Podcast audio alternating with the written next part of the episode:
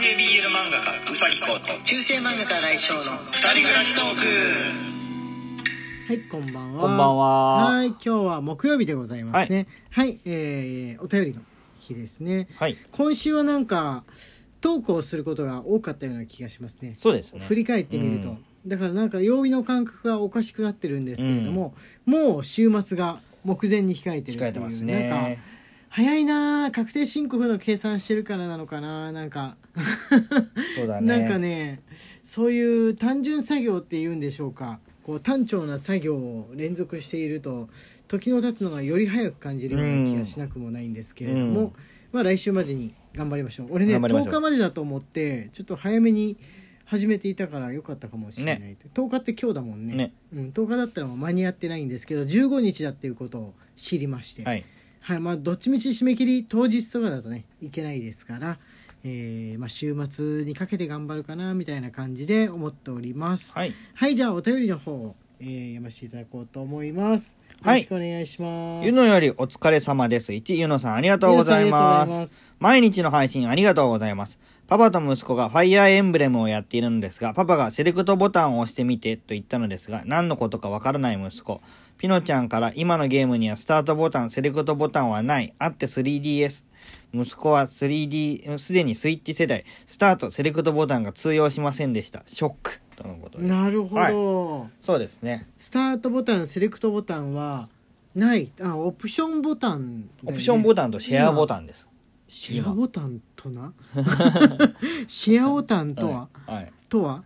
そうなんです。ええプレイステーションのやつついてる？シェアボタンって。シェアボタンです。嘘。これほら。そんなのついてんの？ほら。オプションで。オプション？ああ S ってうっすら書いてあるからセレクトだと。やっぱりセレクトだと思ってた。セレクトボタンだと思ってた。なんだスタートボタンってところで昔あったんだっけ？アありましたよ。あスタートボタン。右がスタートボタンで左がセレクトボタンだったんですよ。スタートボタンを押すと電源がつくってこと？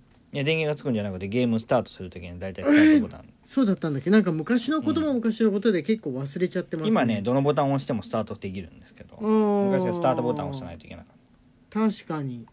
えスイッチってどうだったっけ？スイッチもセレクトボタンでついてんの？たスイッチプラスとマイナスなんですよ、ああそうだ。スイッチってのはすごく記号的なんだよね、うん、プラスとマイマイナスとホームボタンなんですあほあそうだホームボタンあるね。はい。ホームボタンあります。確かに。そうスイッチはねその手で持つ部分だけ切り取って使ってもあの運動のアプリとかだとね大丈夫なようにこのなんていうかこう単純なんだよね作りが。うん。作りがより単純なんだよね。えー、そっか息子さんあれですね。もうもうそういう時代なんですね。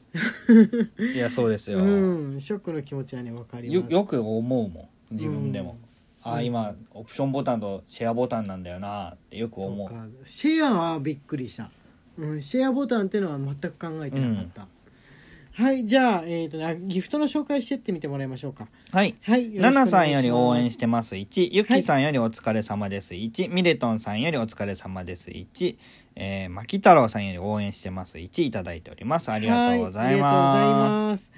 あのねちょっと前にいただいたギフトなんですけれども順番に読ませていただこうとはい。思っております、木下さんのねお便りも来てるんです。がこれもねちょっと前にいただいたももう結構前なんですけれども本当ですね。どういう2月タイミングで読んで13日も結構大丈夫だな木下さんの、はい。っていう感じで先に別の木下さんのお便りを読んでいてしまっているところあるかもしれない。はい木下より祝い1木下さんありがとうございます先生方いつも励ましてくださりありがとうございます。ご報告です。今執筆中の絵本、牧野富太郎ですが、国立科学博物館の田中陸上植物研究長が監修してくださることになりました。夕方に正確な学名などをメールしてくださったので、明日の朝一で修正作業に入ります。いい本になるように頑張ります。とのことですおーえーよかったですね。ほら割と割割といつ読んでも結構大丈夫ですね。大丈夫な感じの。まあなんかなんだっけ牧野富太郎のドラマが朝ドラだっけ、はい。始めるからそしたらまた新たなる報告もあるのかなっていうね風な感じでしょうかね。うん。あの木下さん的には。はいえーとねお便りお便り。ちょっと待ってね、えーもうねす少し前にね遡り、えー気味のなんですけれども。おあこれあこれダメだ。月曜日の。月曜日の、月曜日のトークでした。しばらく月曜日やってないから。でも1個とかそれぐらいだからちょっとね月曜日トークが開催できないっていうね、うんうんうんうんはい。えー、っとちょっと待って。はい。こちら。ああミレトンさんですね。はい。はい。ミネトンより面白いです。1ミネトンさん、ありがとうございます。はいます。佐々木先生、新井先生、こんばんは。私はオニオンリングと聞いたらロッテリアが浮かびました。ああ。公式サイトで見てみたとこあーえーモスバーガーもロッテリアもメニュー名的にはオニオンフライらしいです。でも美味しいのでもう満体ですね。野菜の揚げ物は油で揚げているとはいえ中身は野菜なのでゼロカロリーということでついつい食べ過ぎてしまいます。お二人の好きな野菜の揚げ物は何かありますか？とのことです。はいはいはいはい。はい、もう揚げ、揚げ物。揚げ物天ぷらになっちゃうけど。天ぷらになったら好きってバージョンと素揚げで好きってバージョンがそれぞれないなんか別別くない？あるかも。うん素揚げだとナスとかあー、わかる。うんうん。そのままこうちゃっと醤油かけて食べれるみたいな感じのが好きだけど、天ぷらってやっぱ衣がつくからあの中はねあんまり油吸いやすいやつじゃなくってこう歯ごたえがあるやつが結構好きかもしれない、レレンコンとか。あ、わかる。レンコン、うん自分もレンコンが一番最初に浮かんだ。ほっとくと硬いやつ、うん。はい。まあさつまいもかぼちゃとかもいいんですけれどもうん玉ねぎとかだとねた天ぷらになると本当になんつうんだろう。これは玉ねぎなのか油なのか衣なのかみたいな感じになりすぎちゃって。あ、そうだあね。れなんオニオンフライとね西洋の何が違うんだろうって思ってたんだけど厚さかな、厚さはあるかもね。うんオニオンフライのオニオンってやっぱちょっと厚みがあるっていうか、和としてしっかりしたところが、あれもでもね揚げすぎになっちゃうとちょっとブニュブニュになって柔らかくなありすぎちゃう。るよね。たまにあるよね。そうそうそうそうそう、ちょっと硬いぐらいが美味しいんですね、うん。はい。じゃあ次これ。あしのみさんからね卒業おめでとうのが来てますねはい初めより見るかもこの卒業おめでとう。シーノミさん、ありがとうございますありがとうございます。新井先生、宇崎先生、こんばんは。今日帰ったら息子に明日卒業式で休みと言われて驚愕しました。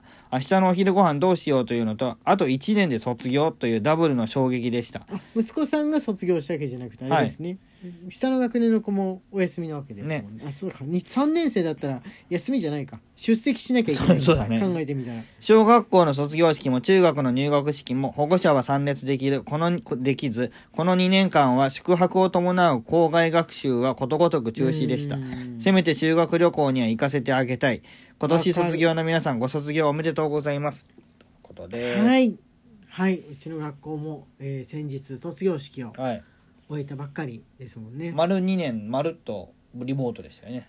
そうあのコロナ禍にまるっとコロナ禍の初めての世代なのかな、っていう風な感じなんでしょうかね。今高校生の場合だと、まあ、3年間高校生中学生3年間ずつだからえっとその場合だと今2年生の子高校2年とか中学2年の子がその学校に入ってまるっとなりそうな代って感じなんですよねね3年生だけちょっとだけそのマスクのない学生生活を知ってるっていうう、ん。いう感じなのかなそうだね。